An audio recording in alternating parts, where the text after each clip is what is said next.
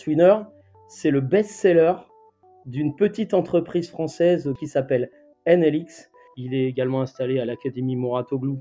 Donc en fait, rapidement, on a eu des installations dans des clubs prestigieux et d'une manière générale sur tous les sujets de sobriété énergétique. Je pense qu'il est très important d'avoir des réflexions globales et pas chacun dans son coin en disant comment moi dans mon petit périmètre je supprime toute consommation énergétique parce que si ma suppression à moi elle induit une augmentation deux fois pire ailleurs, c'est que c'est une très mauvaise idée à l'échelle du pays. On s'adapte actuellement à un nouveau sport qui a le plus de croissance actuellement aux États-Unis, qui s'appelle le pickleball. Salut à tous, c'est Maxime, le fondateur de Beyond the Court, le média qui explore et décrypte le sport business. Aujourd'hui, je reçois Florent Colliot, le CEO de Twinner, la marque qui révolutionne l'éclairage des terrains de tennis. Et je vous le dis, c'est la solution que j'aurais aimé avoir quand j'étais plus jeune. En effet, mon club de tennis ne possédait pas de lumière et donc tous les soirs j'étais frustré de devoir m'arrêter à cause du manque de luminosité. Le problème, c'est qu'installer des lumières, c'est coûteux pour les clubs qui ont peu de budget. Mais Florent et son équipe ont trouvé des solutions pour baisser les coûts d'installation et d'utilisation. Résultat, Twinner est aujourd'hui présent dans une vingtaine de pays et continue son développement à l'international. Et avec Florent, nous sommes revenus donc sur la jeunesse de Twinner, ce qui les caractérise de la concurrence, leur développement à l'international. Nous avons également échangé sur les difficultés liées à la crise énergétique et la proposition de la ministre des Sports d'interdire les rencontres sportives le soir en hiver. Enfin, qui dit tennis en France dit Roland Garros.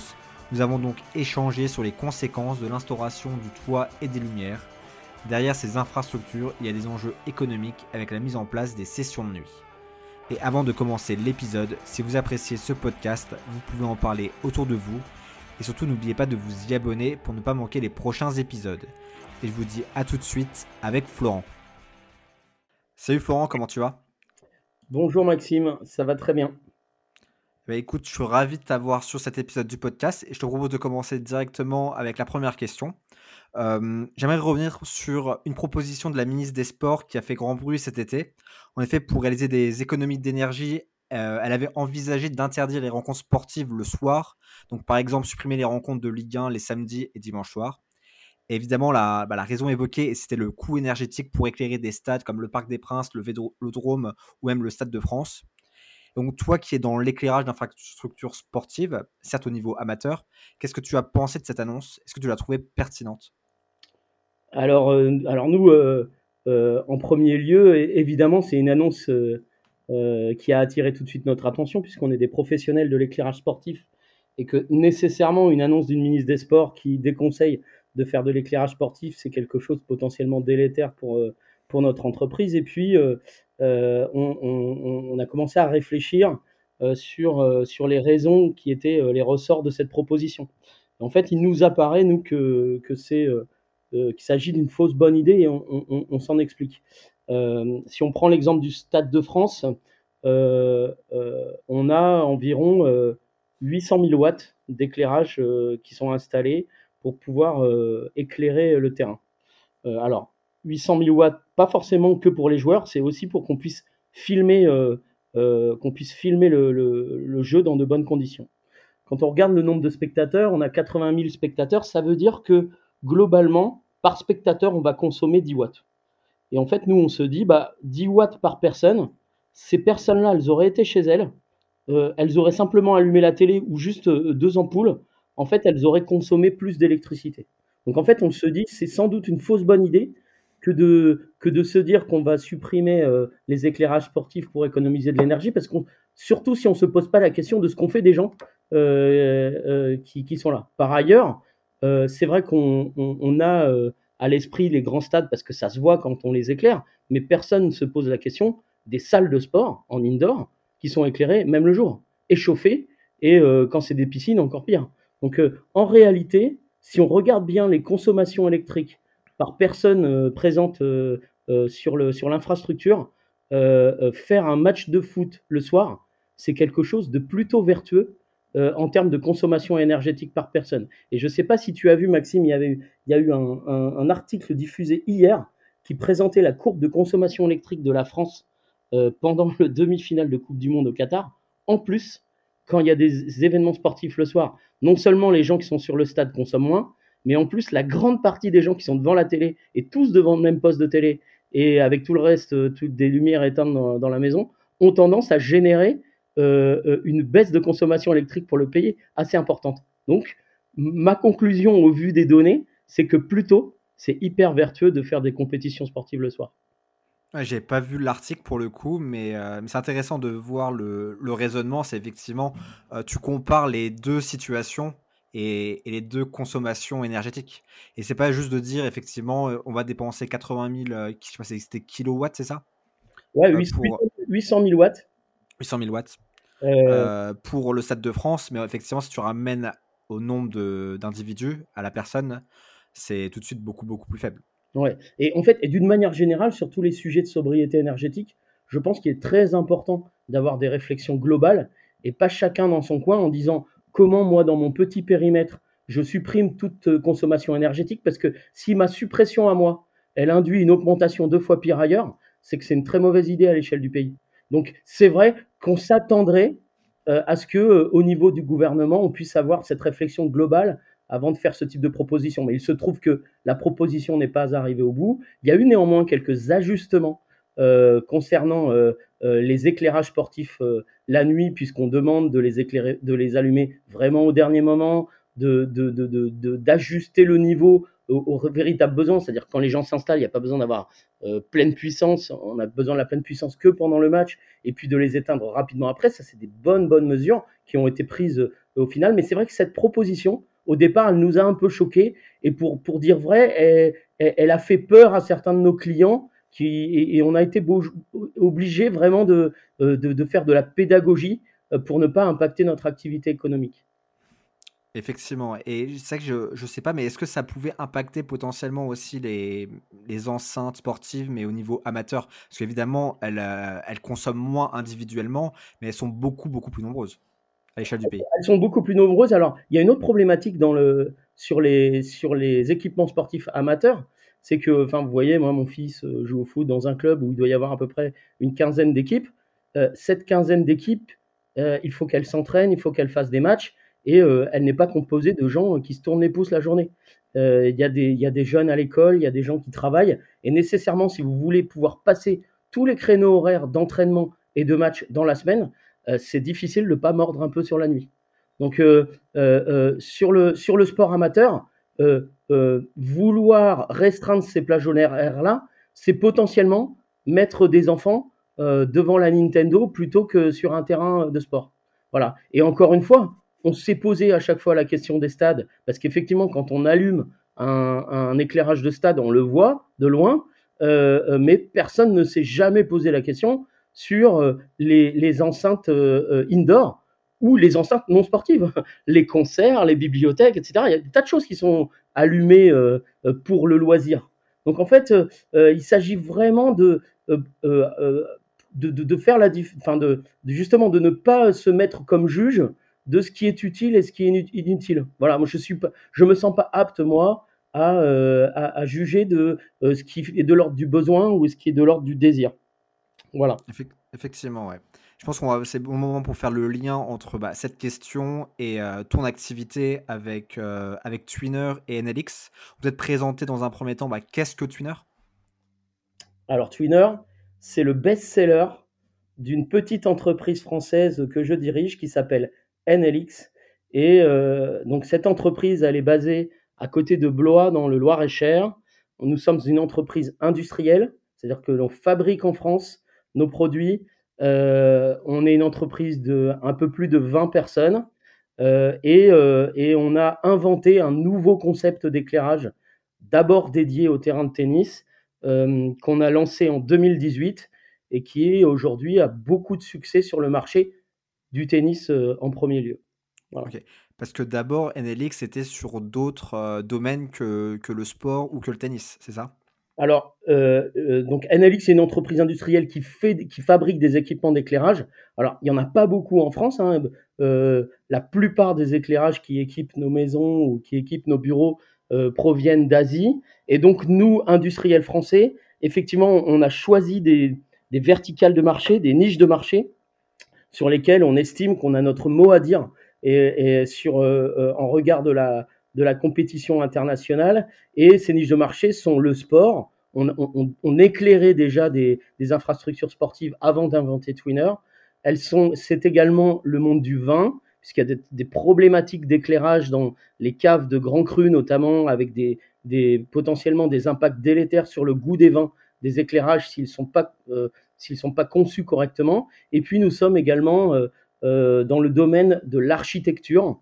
Et pour les Parisiens, par exemple, si vous passez devant l'Institut du monde arabe, la très jolie façade de Moucharabier rétroéclairée avec un éclairage dynamique, c'est une réalisation de NLX. Donc nous étions précédemment, avant Twinner, déjà sur ce marché sportif.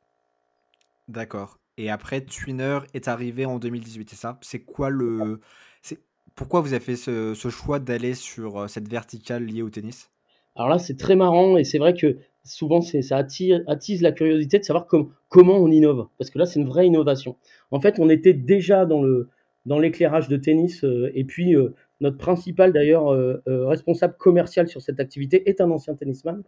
Et en fait, on, on faisait de l'éclairage de tennis comme les autres, entre guillemets, c'est-à-dire avec des mâts, avec des projecteurs en haut des mâts. Et euh, un jour, euh, euh, on a eu une demande d'un club parisien qui se situe dans le, Bois de Boulogne, qui est le, club du tir au pigeon, pour ceux qui connaissent, et qui avait le souhait d'éclairer ces terrains un peu mieux de ce que, enfin vraiment de manière efficace. Et ils avaient une contrainte liée à l'environnement du bois de Boulogne qui était l'interdiction de poser des mâts dans, le bois de Boulogne et, d'induire de, la pollution lumineuse. Et donc, ce commercial euh, que je nomme, hein, qui s'appelle Olivier Faure, euh, est venu vers notre équipe d'ingénieurs en disant mais les gars, euh, est-ce qu'on pourrait pas éclairer un terrain de tennis à partir du grillage? C'est-à-dire poser quelque chose sur le grillage pour éclairer le terrain. et donc ça a fait l'objet d'un de, réflexion d'abord, puis d'un développement chez nous. Et c'est comme ça en fait qu'on a on a été amené à, développer ce principe d'éclairage linéaire qui est donc qui se qui s'installe en haut des grillages et qui permet d'obtenir une nappe lumineuse parfaitement homogène de 300 lux, qui est l'exigence de la Fédération française de tennis pour, euh, pour euh, le, sport amateur et petite compétition, et proposer du coup euh, à ce club une solution qui, qui, contourne l'obstacle de, l'interdiction de main. Et puis, comme, comme on s'est rendu compte assez rapidement que ce principe d'éclairage était très efficace, très peu coûteux, qu'il évitait de mettre des mâts, qu'il évitait de faire des plots béton, qu'il évitait de louer des nacelles pour mettre des, projecteurs en haut des mains, qu'il qu'il annulait ce problème de pollution lumineuse et même la pollution visuelle en plein jour, parce que des mâts, c'est pas très beau, euh, et en plus procurer des avantages économiques extrêmement importants à nos clients. On s'est dit, mais en fait, cette idée, c'est une idée super, on va la breveter avant de l'installer euh, euh, complètement dans le bois de Boulogne, et, et c'est comme ça qu'est né Twinner. Euh, on lui a trouvé aussi donc ce produit un petit nom qui avait un rapport avec le tennis, parce que Twinner, c'est le fameux coup qu'on fait entre les jambes, euh, un peu fun euh, du tennis et qui a un nom universel. Donc on lui a donné ce nom-là parce qu'on trouvait que notre produit était fun. Et, et, c'est comme ça donc qu'est née cette offre qui est aujourd'hui l'offre best-seller de NLX. pour ceux qui qui ne, qui ne jouent pas au tennis, pour bien comprendre, c'est que l'éclairage et notamment la qualité de l'éclairage au, tennis est, primordiale dans le sens où euh, bah, la, balle se déplace vite dans l'air et elle est notamment très petite aussi. Donc il faut pouvoir la suivre correctement des yeux. Et moi, en tant que. Euh, j'ai joué au tennis, j'ai dit plusieurs fois dans ce podcast, mais dans, ma jeunesse, effectivement, j'ai souvent eu cette frustration en, été de voir m'arrêter de jouer, disons, vers 21h parce qu'il faisait nuit alors qu'il faisait encore très très bon. Mais je devais m'arrêter parce qu'il bah, n'y avait pas de lumière dans mon club. Et, donc une solution comme Twinner m'aurait vraiment parlé à cette époque. Ouais. Et d'autant plus que euh, euh, on est dans un pays où il est possible de jouer le jour. Il existe aussi des pays où euh, jouer le jour, en raison des conditions météorologiques, est quelque chose d'assez difficile. Et donc il y a des pays où le, en fait, le, la pratique sportive de nuit est quelque chose de quasi obligatoire.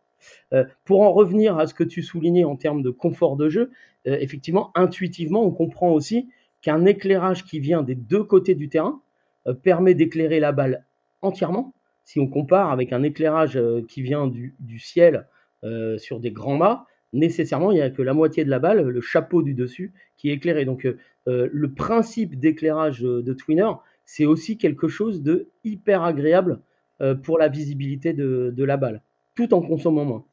Ok, donc ça, c'est vraiment cette technologie-là, c'est votre élément différenciant.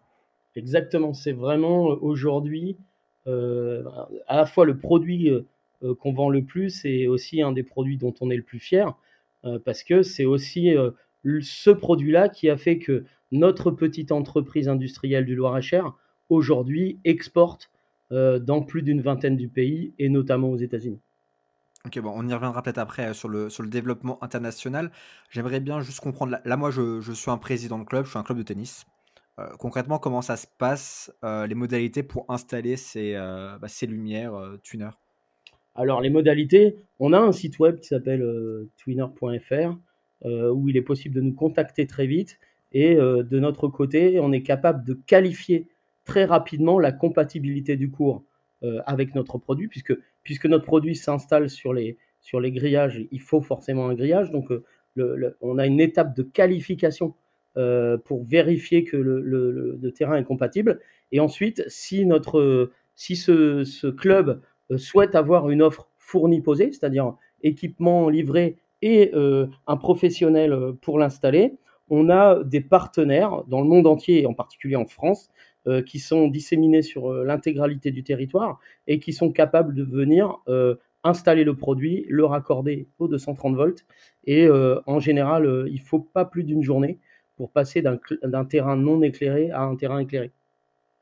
Ok, donc au final, le processus est très rapide. Si à partir du moment où il y a la pause qui se fait en plus en, une seule journée, je sais, j'ai aussi le souvenir d'avoir vu dans un autre club où j'ai pu aller, euh, ça avait pris beaucoup, beaucoup de temps pour pouvoir installer le mât, etc. Et faut ensuite faire les tests, etc. et régler. Voilà, alors que nous, euh, voilà, en moins d'une journée, c'est fait. Ok, et en termes de consommation, parce que j'imagine qu'il y, y, a des gains en termes euh, d'installation, mais aussi peut-être au niveau de l'utilisation de ces lumières? Alors, en fait, notre, notre produit consomme aux environs de 2 kW par terrain. Donc euh, sur sa dernière version, plutôt 2200 watts par terrain. Si vous comparez avec une installation euh, d'ancienne génération, c'est-à-dire une installation non LED, puisque Twinner est avec des LED, euh, une installation non LED, on divise au moins par 4 ou 5. Si vous comparez même avec une installation à LED sur des mâts, on est également très inférieur. C'est très difficile de faire une installation projecteur LED sur des mâts pour un terrain aller à moins de 3, 3 kW. Donc euh, vraiment à 2200 watts, euh, euh, c'est vraiment très peu. C'est l'équivalent de voilà deux aspirateurs ou voilà. Si, si, je le ramène en si je le ramène en émission de CO2 en France, une heure de jeu sous Twinner, c'est 20 secondes d'autoroute. Ok, donc c'est relativement négligeable. Voilà, c'est rien du tout. Et donc, euh, bah, votre développement avec la marque Twinner s'est fait super rapidement au final, parce que tu tu mentionné qu'en 2018, euh, vous avez réussi à, équiper Tir au pigeon, c'est ça? Exactement.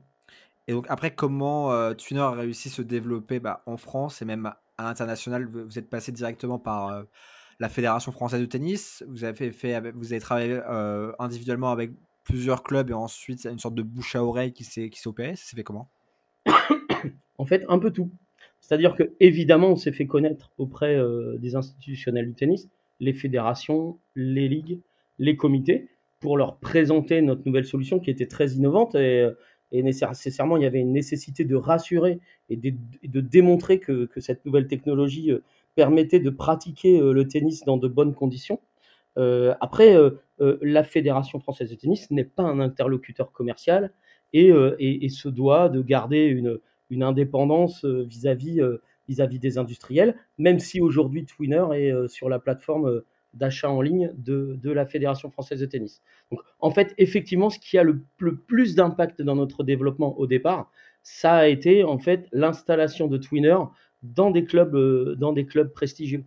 donc, vous avez cité le tir au pigeon, mais il est également installé au Lagardère, il est également installé à l'Académie Moratoglou euh, euh, dans le sud de la France. Il est installé à Annecy euh, dans le club qui organise le tournoi de Petit Prince. Donc en fait, rapidement, on a eu des, on a eu des, installations dans des clubs prestigieux qui ont pignon sur rue et qui ont attiré la curiosité de clubs plus modestes. Et vis-à-vis d'une solution qui est beaucoup plus accessible en termes de prix que, que, que, ce que n'est un chantier avec des mains. Mmh. donc vraiment, ce qui, a, ce qui nous a aidé au départ, ce sont les réalisations de telle manière à ce que les gens puissent voir et des réalisations dans des endroits, on va dire, qui ont le plus de légitimité en termes de tennis français. Bien sûr, C'est vrai que le, pour remettre en contexte, au niveau juste du, du marché français, le tennis, c'est la deuxième fédération sportive en termes de nombre de, licenciés. Et peut-être que j'ai pas le chiffre en tête, mais le nombre de cours en France de tennis, tu, sais ou pas? Ouais, en fait, alors nous, on connaît bien le nombre de cours extérieurs. Il y a un peu plus de 20 000 cours outdoor, sachant que vraiment, c'est la plus grosse part du parc. C'est-à-dire que près de 90% du parc de terrain de tennis en France et, euh, c'est du tennis outdoor. Donc, si on compare par rapport à nos amis européens, les, les, les, Anglais, ils ont à peu près un parc équivalent au nôtre, et celui des Allemands est deux fois plus gros. Donc la France est deuxième ou troisième, un peu à égalité avec les, les Anglais. Et si on regarde le parc de cours de tennis dans le monde, on dépasse 600 000 cours, voilà, puisqu'il y a un paquet de plus de 300 000 cours aux États-Unis. Juste aux États-Unis, il y a 300 000 cours? Ouais, il y a plus de 300 000 cours aux États-Unis. Effectivement, ils font, ils font pas les choses à moitié, les Américains. C'est vrai quand on voit les, les batteries de cours qu'ils peuvent avoir, les, qu'on voit dans les, les vidéos d'académie, notamment, bah, je pense à la Bolitieri Academy ou ce genre de choses. C'est qu'on voit les cours qui s'accumulent et ça s'arrête pas. Quoi. Ouais, exactement. D'ailleurs, je profite que tu cites euh, Nick Bollettieri pour préciser que ce produit Twinner français a gagné un prix aux États-Unis en 2018, un prix d'innovation du Tennis Industry Association qui m'a été remis à l'époque par Nick Bollettieri qui est malheureusement décédé le mois dernier. Effectivement, pour ceux qui ne connaissent pas Bollettieri, c'est un entraîneur de référence, notamment dans, le, dans les années 80, 90, même début des années 2000, qui a pu sortir des joueurs comme Agassi, Sharapova, pour ne citer que. Quoi. Donc c'est vraiment, il a, il a, sorti des vrais vrais talents et même en, en, termes de français, il y a eu euh, Paul-Henri Mathieu. J'ai cru comprendre d'ailleurs que Paul-Henri Mathieu était aussi un peu associé au, projet. Je l'ai vu dans des, euh, dans des vidéos de présentation, je crois, de Tuner. Exactement, il a été euh, pour nous un, un, ambassadeur du produit au tout début du lancement de Twinner. On avait évidemment besoin à cette époque-là de, de, de, faire connaître cette, ce nouveau concept. C'est jamais facile hein, pour, dans, dans, quel que soit le domaine de changer les habitudes des gens et donc euh, euh, avoir euh, quelqu'un comme Paul Henry pour dire du bien de notre produit et, dire du bien alors qu'il le pensait, hein, puisque mmh. avant, avant, de, avant de s'engager comme ambassadeur auprès de nous, il avait vraiment testé le, produit. Et, donc, Paul Henry nous a beaucoup aidé à, lancer, ce produit sur le marché et à légitimer cette nouvelle manière d'éclairer en 2018. Alors aujourd'hui, comme Paul-Henri a, une activité au sein de la Fédération française de tennis, euh, on est toujours en contact, bien évidemment, euh, parce que c'est une personne absolument charmante. Euh, mais on, peut comprendre de sa part qu'il est plus difficile de, faire la promotion commerciale d'un produit tout en ayant une responsabilité au sein de la Fédération française de tennis.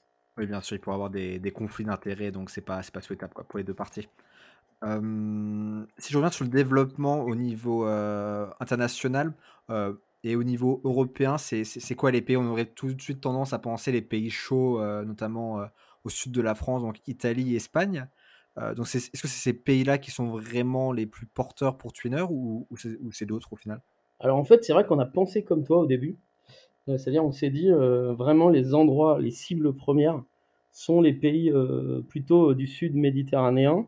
Alors, bien entendu, euh, nous avons des distributeurs euh, euh, en Italie, en Espagne, mais, ce ne sont pas dans ces pays-là aujourd'hui qu'on se développe le plus et le plus rapidement, parce que justement, ce sont des pays qui avaient déjà précédemment une grosse habitude d'éclairage de d'éclairage des cours la nuit pour les raisons météorologiques le jour. Donc en réalité, la taille du marché accessible en Italie et en Espagne, c'est pas là qu'elle est la plus importante. Aujourd'hui, en Europe, euh, donc on, adresse bien évidemment euh, euh, toute l'Europe de l'Ouest, sans, exception, et on a des partenaires commerciaux qui nous achètent Twinner, le revendent et l'installent sur, sur leur territoire, donc dans tous les pays de, l'Union européenne. Mais les pays aujourd'hui où on a le plus fort développement, c'est l'Allemagne. l'Allemagne et on va dire la Belgique flamande, la Hollande, ces pays où il y a beaucoup de terrain, d'ailleurs plus qu'en Italie et en Espagne, beaucoup, paradoxalement beaucoup de terrain outdoor, c'est-à-dire que les, Allemands n'ont pas peur de se mettre en short l'hiver, même si il fait moins chaud qu'en Italie et en Espagne. Et, et, ils ont un parc éclairé qui est encore pas très important. Donc en réalité, notre, notre activité en Europe, c'est vraiment l'Allemagne aujourd'hui euh, qui, qui, est la priorité. D'accord, ok, c'est vrai que c'est, c'est paradoxal, et évidemment, j'ai tout de suite pensé à Italie, Espagne, peut-être même Portugal, mais, euh, mais ça a une certaine logique aussi, parce qu'eux, ils avaient des problématiques qui sont arrivées quand même très rapidement, et, ils ont tout, tout, de suite dû y répondre. Oui, alors néanmoins, on a un twinner installé euh, à Rome, on en a, on en a à Milan, on en a à Crémone, on, en a en Italie, mais euh, on, en a, on en a beaucoup plus en Allemagne. ok, mais j'imagine oui, que c'est l'Allemagne le marché porteur euh, européen. Et il y a aussi l'éléphant dans la pièce, bah, c'est les États-Unis. Tu as mentionné 300 000 terrains, donc est-ce que vous êtes implanté là-bas? Alors on commence. on a vendu déjà un peu plus d'une centaine de produits aux États-Unis. Euh, on travaille avec un, avec un partenaire qui est basé en Floride, euh, qui, euh, qui s'appelle Tennessee Supply, qui est dans le groupe Fast Dry, donc qui est, un, qui est un, industriel qui travaille déjà sur la, toute la construction de cours de tennis et qui est très connu aux États-Unis et qui lui-même en fait redistribue après sur l'intégralité des, États américains. J'étais d'ailleurs la semaine dernière en Californie à l'événement annuel de l'association euh, des, euh, équipementiers du sport américain qui avait lieu à côté de Los Angeles. Et, euh, et donc on, a pu, on, avait, on avait une démo Twinner qui tournait sur cet événement et qui a eu beaucoup de succès. Et donc on, espère bien évidemment vendre beaucoup plus que 100 Twinner aux États-Unis, puisque en fait si on regarde les proportions, vous voyez en France pour 20 000 cours, un parc de 20 000 cours, euh, on arrive à en installer euh, près de 200 par an. C'est-à-dire que chaque année, euh, on, est capable d'installer sur 1% du parc français notre produit. si on appliquait ces ratios au marché américain qui a, plus de 300 000 cours, ça voudrait dire que notre potentiel de, développement aux, États-Unis, il peut aller jusqu'à 3000 twinners par an. Ce qui voudrait dire pour nous multiplier par 10 euh, la taille de l'entreprise euh, euh, rapidement si on, a, si on arrivait à atteindre cet objectif très vite. Oui, c'est un levier de croissance évident et sur lequel vous travaillez, j'imagine. Énorme, c'est la priorité numéro un de l'entreprise. Et est-ce qu'un autre levier, par exemple, qui serait aller sur d'autres de sports pourrait également être intéressant sur lequel vous travaillez? J'imagine que, ça devrait modifier un petit peu la, technologie parce que tous les sports n'ont pas des grillages à disposition. Alors évidemment, bon, déjà, euh, NLX est capable de faire des éclairages euh, euh, autres, que Twinner lorsqu'il n'y a pas de grillage. Mais effectivement, sur ce concept qu'on a breveté, qui est un, concept d'éclairage qui s'installe sur les grillages, on s'intéresse bien évidemment à tous les sports qui sont dans des enceintes grillagées. Donc on a fait très récemment, juste à côté du stade OL d'ailleurs, à Lyon, et c'est très visible quand vous, quand vous, quand y arrivez, on a fait un, un basket 3-3 sur une enceinte grillagée euh, dans, l'entreprise qui s'appelle Le Five, euh, juste à côté du stade. Euh, et puis, on a déjà fait des offres sur de la formule électrique sur des, des, compétitions qui, se, qui, se, qui, qui, avaient lieu la nuit, mais sans succès.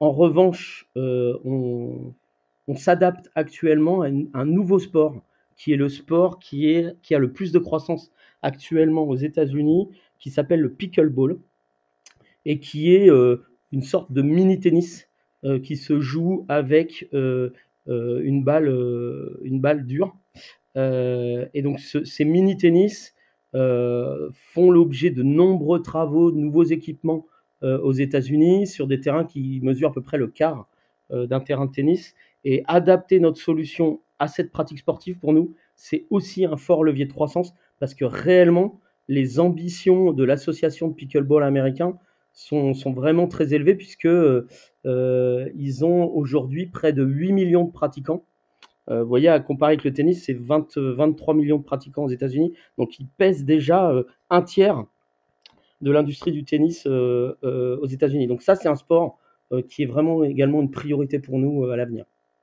Et puis le pickleball, pour le coup, ils ont, un, ils ont un ambassadeur de poids en la personne de, Bill Gates, qui est, j'ai cru comprendre, son sport de, prédilection. Et, j'ai l'impression qu'en fait, c'est assez drôle, c'est qu'il y a le tennis qui est joué partout dans le monde. En Amérique du Nord, il y a le pickleball qui est en train d'exploser. en Europe, ça serait plus le, le paddle. C'est vrai, c'est vrai, c'est plus le paddle en Europe. Et c'est vrai que le paddle, euh, se, euh, on, le voit moins euh, lorsqu'on va aux États-Unis quand on compare avec le pickleball. Où effectivement, il y a des stars qui s'impliquent. et d'ailleurs, pas, seulement Bill Gates, si vous avez vu également dans la presse, récemment, il y a LeBron James qui a racheté une franchise de, de pickleball et également Tom Brady. Donc, quand ce genre de, pointure du sport américain s'implique sur ces nouvelles pratiques, forcément, ça fait du bruit. Mais euh, effectivement, euh, on ne voit pas de pickleball euh, en Europe. En revanche, on voit beaucoup de paddle en Europe et c'est aussi une pratique qui, attire notre attention. Mmh. ça va être intéressant de voir si les deux si le pickleball va réussir à, s'implanter en Europe et inversement avec le paddle pour l'Amérique du Nord. Je me dis, est-ce qu'il y a possibilité pour que les deux aient une croissance rapide sur chaque continent? Je ne sais pas, mais parce que c'est les sports sont différents, mais ça reste deux sports de raquettes. Quoi. Ouais, alors, euh, en termes de pratique, il n'y a pas vraiment de raison qu'ils ne puissent pas coexister. Euh, si on regarde un peu également la pyramide des âges des, des, pratiquants, euh, on a quand même, je pense, une, population un peu plus âgée sur le pickleball et un peu plus jeune sur le paddle. Donc, en termes de pratique, il n'y a pas de raison qu'elles ne puissent pas coexister. En termes d'intérêt industriel, euh, et, on va dire de moyens mis en œuvre pour les développer en, fonction de ces intérêts industriels, euh, on peut voir en fait euh, aussi le, sujet un peu biaisé. C'est-à-dire que évidemment les industriels du pickleball sont américains, ils ont intérêt que le pickleball se développe beaucoup, et les industriels de paddle aujourd'hui sont plutôt espagnols, et, et, eux ont plutôt intérêt à ce que le paddle se développe beaucoup. Oui, bien sûr, bien sûr. Et nous, euh, on est euh, internationaux et on, travaillera avec tout le monde. ouais. Avant de passer peut-être à une partie, je voulais échanger aussi sur euh, Roland Garros, où justement il y avait un, intérêt avec de, nouveaux éclairages. Est-ce que tu voulais ajouter quelque chose sur, sur Twinner? Je pense qu'on a, on a dit beaucoup de choses. Hein. moi, j'invite, j'invite tous ceux qui sont intéressés par cette innovation d'aller voir sur Internet twinner.fr, donc T-W-E-E-N-E-R je mettrai euh, les liens euh, euh, en description du, il, y a, il, y a, évidemment énormément de collectivités en France qui sont majoritairement les propriétaires des, infrastructures sportives qui ont la possibilité, avec ce, produit qui est pas cher et qui s'installe vite, d'offrir des créneaux, des créneaux de jeu aux jeunes. et moi, je trouve que c'est toujours mieux de voir des jeunes jouer dehors au tennis plutôt qu'à que, la Nintendo chez eux. Euh, donc euh, voilà, on invite tous ceux que, ça intéresse de, venir voir notre site web et de considérer qu'il y a des Français euh, industriels qui fabriquent en France et qui proposent des innovations compétitives dans ce domaine, ce qui est un peu contre-intuitif quand on regarde l'ensemble des industriels du, du monde de l'éclairage. Oui, ça prend le contre-pied de ce qui se fait sur le marché habituellement. Exactement. Et donc, euh, bah, le, le cas de Roland Garros, je souhaitais l'aborder déjà parce que c'est le tennis, mais aussi parce qu'au niveau d'une sorte d'actualité relativement récente avec la mise en place des, des sessions de nuit euh, et qui sont dues euh, et grâce plutôt au toit, mais surtout bah, aux éclairages qui ont été installés. Donc, évidemment, bah, c'est différent de ce que fait Twinner, mais l'éclairage pour Angaro, ça a un vrai impact sur même le, business model du, tournoi, qui a pu mettre en place ces, donc ces fameuses sessions de nuit et donc de créer une double billetterie. Avant, on prenait une place pour Roland Garros, on avait accès à tous les matchs dans la journée. Maintenant, si on veut aller sur le Philippe Jatrier, donc le, fameux central, central, on va avoir les billets jour et les billets nuit. Donc c'est assez intéressant. Je sais pas ce que tu penses de ce nouveau modèle qui a été mis en place récemment. Alors moi, j'en pense du bien. Alors même si euh, notre produit, il a été plutôt créé pour euh, un usage euh, loisir et petite compétition sur des, sur des terrains grillagés, évidemment, ce n'était pas le, produit adapté pour, pour Roland Garros, mais, mais bien entendu, à Roland Garros, ils ont choisi une solution tout à fait adaptée à leurs besoins, même si c'est pas la nôtre, il n'y a aucun problème avec ça. nous, on voit, on voit plutôt d'un bon oeil cette initiative, à la fois parce que bah, c'est bon pour le tennis, et nous, on se considère comme des, des amis du tennis. c'est bon pour la promotion du sport la nuit. c'est bon aussi pour les gens qui bossent toute la journée et qui peuvent voir du coup des matchs en direct, soit directement sur site lorsqu'ils sont parisiens, soit des matchs en direct à la télé euh, lorsqu'ils rentrent le soir. Et c'est toujours plus sympa que de regarder un match en différé. Euh, euh, donc nous, on a plutôt vu comme un message extrêmement positif pour notre industrie le fait qu'à Roland Garros, on investisse dans des infrastructures qui peuvent être utilisées à la fois le jour et la nuit. Oui, effectivement, parce qu'il y avait toujours un peu cette épée de Damoclès euh, lors, des rencontres. On ne savait pas si ça allait se terminer ou non euh, avant la tombée de la nuit. Euh, encore une fois, on revient, mais le tennis, encore plus au niveau professionnel, il faut avoir une vision quasiment parfaite, sinon c'est très, très, ça devient tout de suite très compliqué de, jouer à un niveau décent.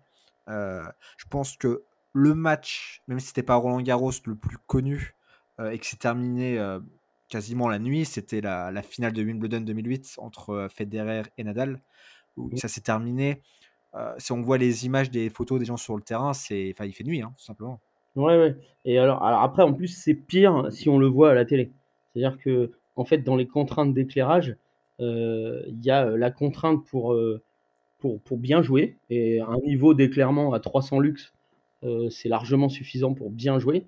Mais si vous voulez pouvoir faire de la prise d'image, la retransmettre et que ça soit agréable à regarder sur un écran, euh, il faut un éclairage euh, qui dépasse les 1000 lux. Et donc, c'est d'autant plus nécessaire lorsqu'il s'agit de compétition télévisée. Ouais, bien sûr, bien sûr. Et Roland Garros sur les matchs, par exemple, que, que j'ai en tête, il y avait la demi-finale de, de, Roland Garros 2011 entre Federer et Djokovic qui était bah, sans un des plus grands matchs de l'histoire de, Roland. Et pareil, qui s'était terminé, euh, heureusement en 4-7 pour qu'il se termine en une seule journée. Mais s'il y avait eu un cinquième set, pour le coup, bah, ils auraient dû revenir sur, euh, sur le terrain le lendemain. Exactement. Et donc, ce que, ce que permet l'équipement aujourd'hui, c'est pas, pas interrompre et voir fausser peut-être le résultat si, euh, si, on, coupe, si on coupe le match en plein milieu. Euh, et, ce qui est valable pour euh, Federer et Djokovic euh, est, valable pour n'importe quel joueur amateur qui, préfère terminer son match et allumer un peu la lumière pour, pour finir plutôt que de reprendre rendez-vous le lendemain. Effectivement, ouais. Eh bien, écoute, je te propose de passer aux, aux questions de fin. J'en pose généralement deux. La, la première, c'est est-ce c'est quoi l'événement sportif qui t'a le plus marqué dans ta vie, que tu aies pu le vivre soit euh, en vrai, soit euh, à la télévision, évidemment? Euh, Alors, vu l'actualité, je dirais, et mon âge, c'est la finale de la Coupe du Monde 98, qui était un événement phénoménal en France de foot. Alors désolé, je prends une référence foot plutôt que tennis, malgré le fait mmh. que je suis très présent dans le tennis. Euh, malgré tout, j'ai quand même un souvenir petit euh, de mon père euh, qui écoutait à la radio la demi-finale France-Allemagne 82. On était en vacances en Vendée, je me souviens, on n'avait pas la télé. Et je me souviens, je me souviens de mon père qui écoutait le match à la radio et j'avais bien compris qu'il s'était passé un truc révoltant. et, donc, j'avais 7 ans, mais, mais je m'en souviens. Ok, ouais, c'est la puissance évocatrice du sport, euh, clairement, qui est, qui est infinie. Quoi. Enfin, je veux dire, les émotions que ça puisse procurer. Et, ce match, même si moi aussi, bah, évidemment, je ne l'ai pas vécu, et tout ce que j'ai pu en entendre, c'était quelque chose vraiment de très très fort, quoi, qui, a, qui, a, marqué les esprits. Exactement. C'est vrai qu'on commence à être plus habitué aujourd'hui euh, de, de, voir euh, la France aller loin en Coupe du Monde de foot. Effectivement. Et c'est quoi ton, ton regard, toi, qui a pu donc, vivre 98 par rapport à, un parcours comme 2006, 2018 ou même bah, cette année en, en 2022 Tu imagines que tu le, as un autre regard, tu as une autre vision? Bah, Alors, il y a deux choses. C'est premièrement, c'était nouveau. C'est-à-dire que c'était la première fois que, la France arrivait à, à, ce niveau-là et c'était presque inespéré. Et, quand on était, euh, enfin, moi en 98, j'avais euh, j'avais quel âge en 98 J'ai 23 ans. Euh, on, on, se disait que ça n'arriverait pas de sitôt. Et puis surtout, c'était en France. Et donc, et donc forcément, l'effervescence était encore plus importante du fait que la compétition avait lieu en France. Moi, j'avais eu la chance en plus d'avoir des billets pour deux matchs euh, de la Coupe du Monde 98, j'étais allé voir France-Arabie Saoudite et j'étais allé voir Espagne-Nigeria euh, à la Beaujoire. Donc je me souviens très très bien de cet événement. Et donc le fait que ce soit en France, qu'on aille en finale pour la première fois, et en plus qu'on joue contre le Brésil, euh, qui avait gagné la Coupe du Monde précédente en 94, me semble-t-il. ouais, je crois, ouais. Tout était réuni pour, pour faire un truc de fou. Ouais, bien. Ouais, c'était. Euh, euh, je dis pas que je suis pas passionné de la Coupe du Monde actuelle, euh, bien au contraire. Enfin, je, je loupe pas un match et, et, vraiment c'est un événement important. Et comme j'ai des enfants, bah, pour eux c'est un peu plus nouveau, même s'ils ont connu 2018. mais c'est vrai que de 98 avait une saveur particulière. Oui, bien sûr. Tu, tu le vis pas de la même manière en fonction de ton avancée dans la vie et de, et de ton âge, tout simplement. Exactement. Et ma dernière question, qui n'a rien à voir, qui ne pas forcément lien avec le sport, c'est est-ce que tu as une œuvre fondatrice qui t'a fondamentalement marqué? Ça peut être un film, un livre, une série ou même un, artiste? Alors moi j'ai un, j'ai un livre préféré. j'ai un livre préféré. Ah, t'aurais dû me prévenir avant parce que c'est vrai, oh, t'as du pot que je l'ai en tête. mon livre préféré, c'est un livre d'un, d'un écrivain anglais qui s'appelle Roy Levis et qui s'appelle Pourquoi j'ai mangé mon père. Alors, il y a un film qui existe euh, qui s'appelle Pourquoi j'ai pas mangé mon père, qui est un petit peu inspiré de cette œuvre, mais euh, pas tant, tant que ça. Donc, Pourquoi j'ai mangé mon père, c'est l'histoire d'un homme préhistorique découvert le feu et qui fait face à tous euh, ceux qui sont contre le progrès technique et qui lui demandent d'arrêter tout de suite ses bêtises parce qu'il risque de foutre le feu à la forêt. Euh, et, donc, euh, c'est un petit livre super marrant euh, qui vraiment illustre le débat qu'on peut avoir encore actuellement entre le débat pour ou contre le progrès technique. Et donc, sous l'angle d'une histoire un peu marrante d'un homme préhistorique qui vient de découvrir le feu. Et donc, c'est un petit bouquin que je vous conseille tous. voilà, donc c'est une inspiration littéraire d'ingénieur désolé, puisque je suis ingénieur de formation et voilà euh, l'œuvre euh, l'œuvre à laquelle je fais beaucoup référence dans mes réflexions euh, professionnelles et dans les, les, interrogations que je peux avoir parfois lorsque je, je regarde l'actualité. Oui, bien sûr, et c'est important que tu dises aussi que ça te marque autant parce que tu es, ingénieur. Il y a ce côté, j'imagine, il faut savoir innover, mais une fois qu'on a innové, il faut réussir à évangéliser le marché. Et c'est peut-être des fois ce qui est, ce qui est le plus difficile c'est largement le plus difficile. En fait, et, c'est vrai que quand on est ingénieur, on a l'impression que lorsque le produit est parfois même juste imaginé, on a fait le plus dur. Et non, en fait, euh, euh, il faut il faut l'imaginer, il faut le développer, il faut qu'il soit fabricable au bon prix. Et ensuite, il faut que les gens qui sont euh, les cibles pour l'utiliser l'adoptent. Et, ce dernier step là, en réalité, c'est largement le plus dur. En tout cas pour moi, qui suis ingénieur de formation, euh, c'est le step que je considère le plus dur. Mmh, bien sûr, bien sûr. Puis des fois aussi, il n'y a pas la, j'ai envie de te dire, il manque une technologie annexe pour euh, permettre le développement de, cette technologie qu'on souhaite développer. Si je pense par exemple aux, voitures électriques, c'est que c'est des choses qui, reviennent assez régulièrement, ou les casques de, réalité virtuelle, mais ça demande des, des, puissances de calcul pour les casques de réalité virtuelle beaucoup trop importantes pour que ça se démocratise encore. Euh, euh, actuellement. Et aussi en termes de prix, c'est encore, c'est pas assez abordable, etc. Ouais, donc euh, il y a les, sujets de technologie annexes. Il peut aussi y avoir les sujets de réglementation, euh, parce que parfois on a des réglementations qui ont été bâties en regard d'une technologie existante et qui se trouvent elles-mêmes obsolètes la réglementation lorsqu'une technologie arrive. Et, c'est vrai que le, sujet de la réglementation, ça peut être aussi un, un frein, un frein à l'innovation.